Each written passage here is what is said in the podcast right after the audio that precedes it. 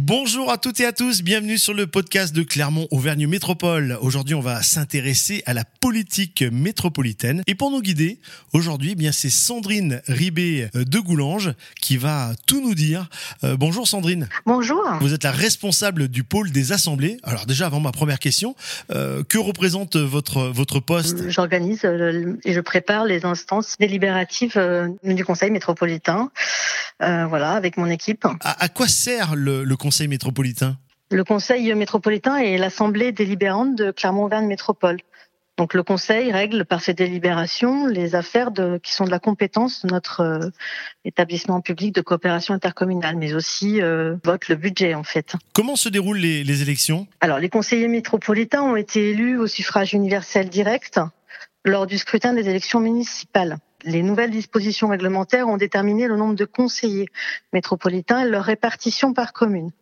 Donc aujourd'hui, le conseil métropolitain se compose de 84 élus. Lors du premier conseil d'installation, les conseillers métropolitains élisent en leur sein le président et les vice-présidents de la métropole. Sandrine, quels sont les rôles des élus et quelle est la différence entre celui du président, des vice-présidents et des conseillers? Le président est le chef de l'exécutif, il il est élu par les conseillers métropolitains.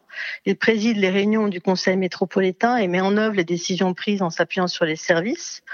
Les vice-présidents et membres du bureau sont chargés de suivre les actions d'un ou plusieurs domaines de compétences et les conseillers métropolitains travaillent régulièrement au sein de commissions thématiques et se réunissent à chaque conseil pour voter les délibérations permettant d'engager les actions de la métropole. Et comment sont votées les, délibérations? Et les délibérations sont examinées au sein de, de cette commission thématique par les conseillers métropolitains, puis font l'objet ensuite d'une approbation lors du conseil métropolitain, toutes les six semaines. Sandrine, pouvez-vous lister les différences entre un conseil métropolitain et un conseil municipal? Alors, il n'y a pas de différence fondamentale entre un conseil métropolitain et un conseil municipal.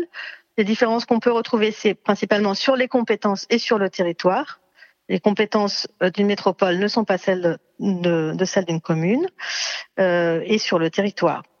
Euh, la gouvernance n'est aussi pas identique puisque le Conseil métropolitain assure la représentativité des 21 communes membres de la métropole. Et ma dernière question, à quelle date la nouvelle élection aura lieu? Eh bien, normalement, ça devrait être mars 2026. Voilà, on prend note, mars 2026. Merci beaucoup, Sandrine euh, Ribé de Goulage. On rappelle que vous êtes la responsable du pôle des assemblées et vous nous avez un petit peu plus éclairci hein, sur cette politique métropolitaine. Merci beaucoup, Sandrine. Merci, à bientôt. Voilà, vous continuez à partager euh, toutes les informations que vous appréciez euh, de Clermont-Auvergne Métropole et on se dit à très vite pour une prochaine interview sur la chaîne podcast. À bientôt.